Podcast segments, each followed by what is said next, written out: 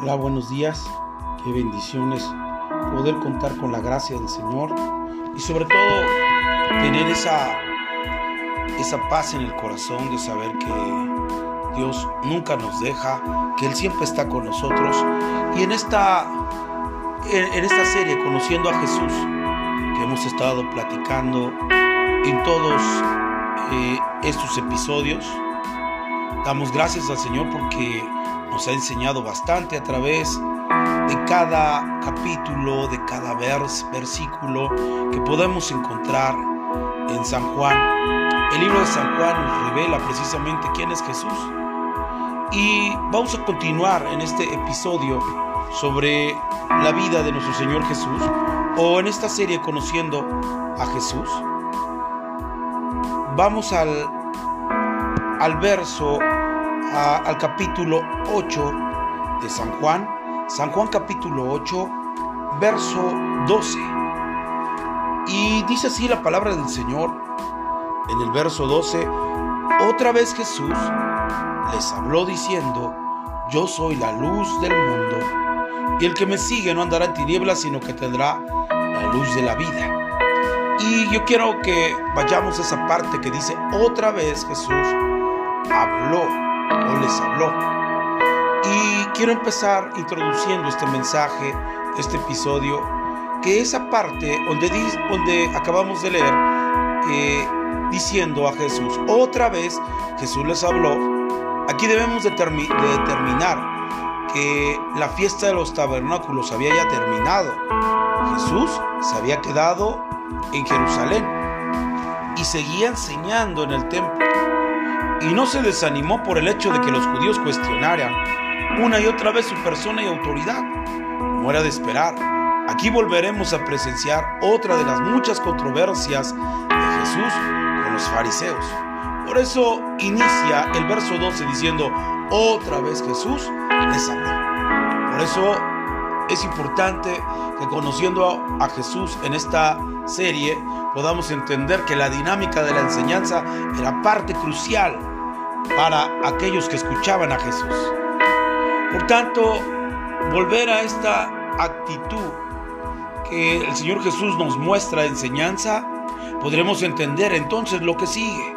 Él sigue diciendo, yo soy la luz del mundo. Jesús comenzó haciendo esta afirmación que incluía otro de los grandes yo soy de este Evangelio. Yo soy la luz del mundo y es importante, quizás la razón por la que en este momento hizo tal afirmación, debemos buscarla en lo que en los días anteriores había ocurrido en el templo durante la fiesta de los tabernáculos.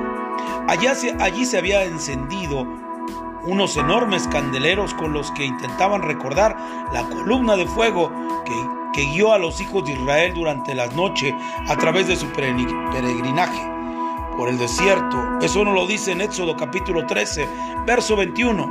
La relación con esto no sería de extrañar, puesto que el Señor ya se había referido a otros hechos de esta etapa del pueblo de Dios, como el maná con el pueblo que había sido sustentado en el desierto, según San Juan capítulo 6, verso 31 y 35, o el agua de la roca herida sirvió para satisfacer su sed San Juan capítulo 7, verso 37 al 39. Así pues, de la misma forma en la que Dios había iluminado a sus antepasados en el desierto, ahora era el mismo Hijo encarnado quien les podía iluminar, dispersar las tinieblas de sus corazones, y no solo a ellos, porque lo que Jesús afirmó es que Él es la luz del mundo, indicando con esto que la misión universal de su ministerio Cristo es la luz para todos los hombres. En todo momento y lugar, Él es la luz, el sentido absoluto. Cualquier otro hombre o movimiento religioso no tiene punto de comparación con Él. Por supuesto, estas palabras implicaban que el mundo necesita de su luz, porque está sumido en las tinieblas morales y espirituales. No olvidemos que el mundo está bajo el poder del príncipe de las tinieblas y que solo el Señor Jesucristo puede cambiar esta situación. Ahora bien, si hay, si hay algún hombre, si algún hombre hablara de esta manera, todos pensarían inmediatamente que está loco. pero absoluta pureza moral de Jesús y la profunda sabiduría con la que él hablaba han llevado a muchas personas a creer que lo que él dijo era una verdad y que él realmente es la luz del mundo.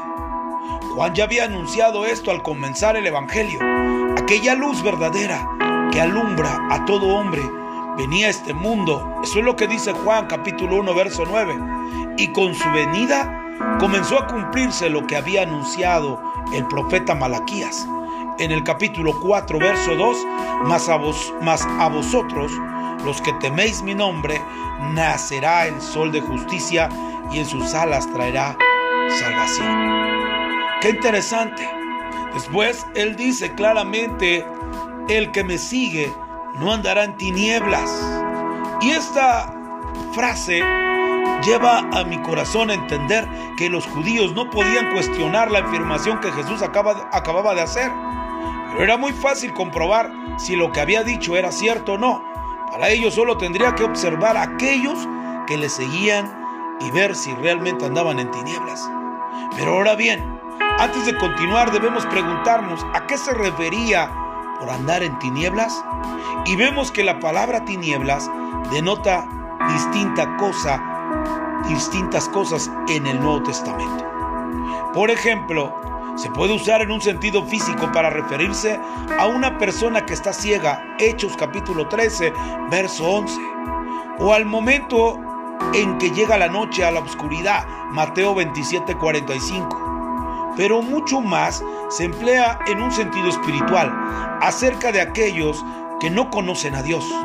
El apóstol Pablo habló de ellos como quienes andan en la vanidad de su mente, teniendo el entendimiento entenebrecido, ajenos de la vida de Dios por la ignorancia de ellos, por la dureza de su corazón. Eso es lo que dice Pablo a los Efesios capítulo 4, versos 17 al 18.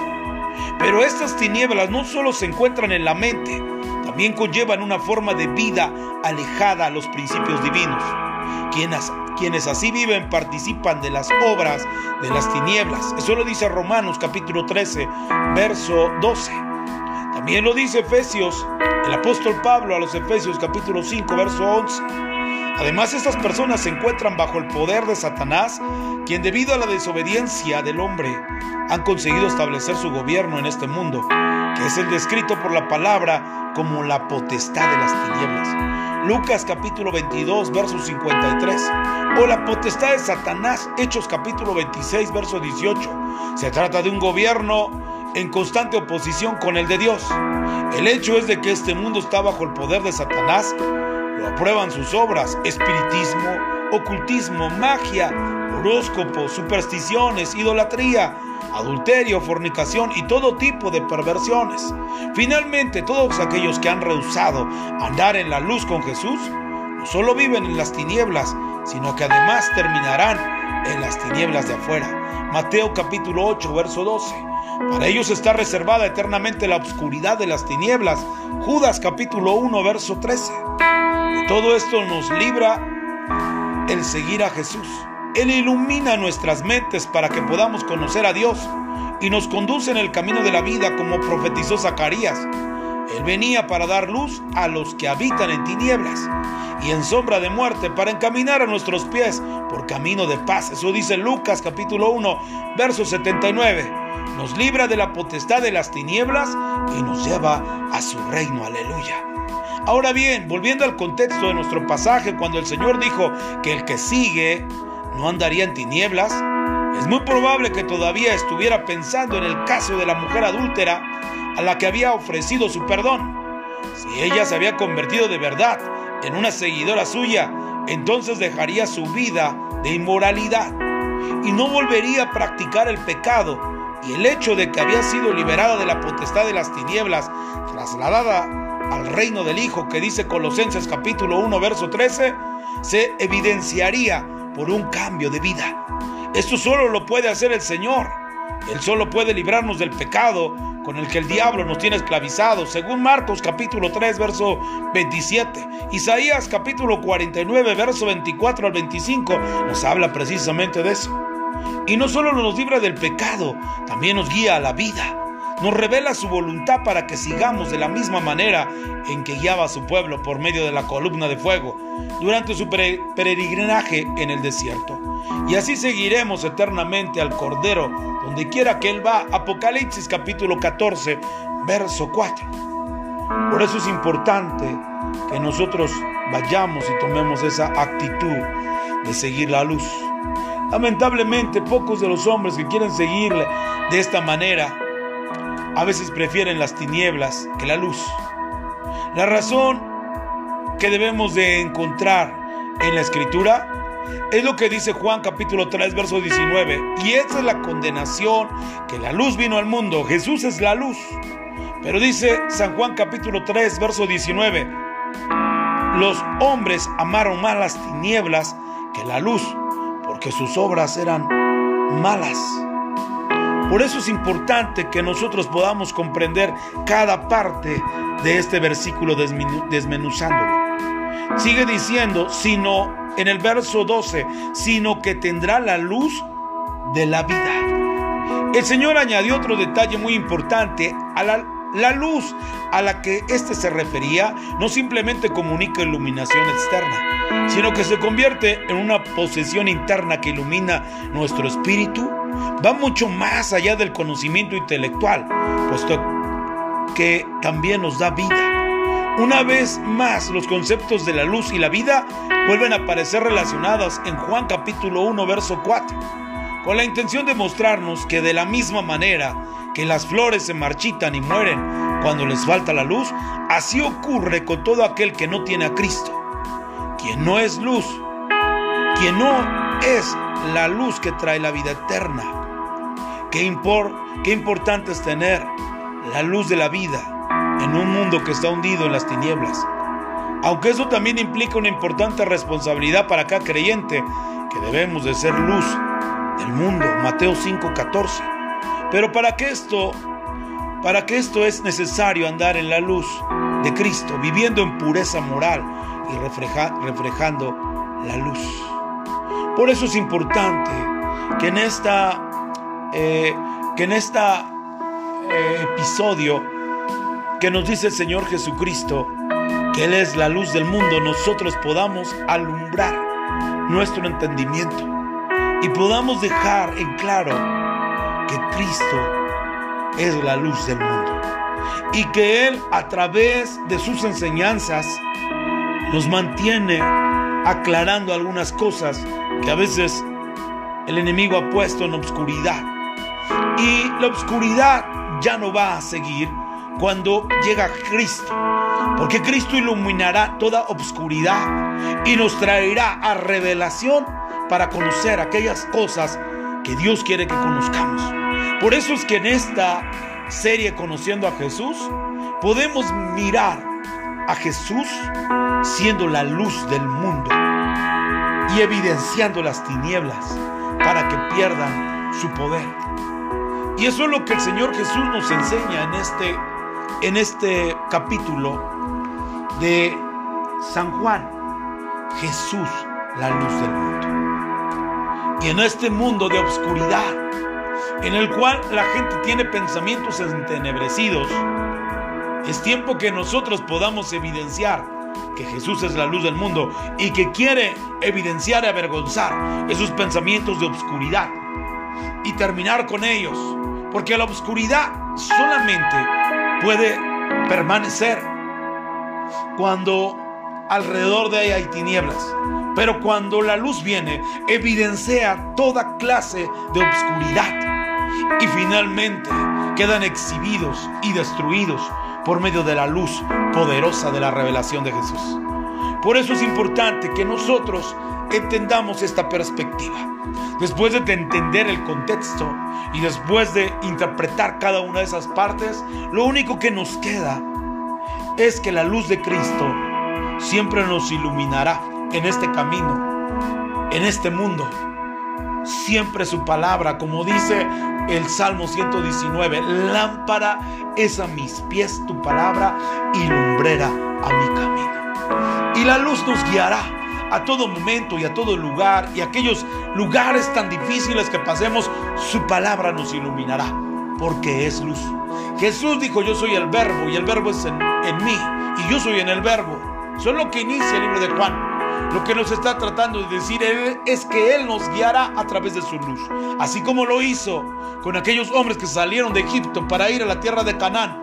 Dios les evidenció siendo luz en medio de la oscuridad del desierto. Así también Dios, en medio de todos sus desiertos, Dios evidenciará esas, esas tinieblas y obscuridad para mostrarte el camino. ¡Qué tremendo! Por eso Jesús es la luz del mundo que Él nos puede ayudar a llegar a nuestro destino, al lugar donde Dios quiere que lleguemos. Debemos de estar seguros y confiados en que esa luz permanecerá hasta el día en que Dios nos llame a su presencia. Por eso es importante que la iluminación de Él en nuestro espíritu y en nuestro corazón siempre sea permanente.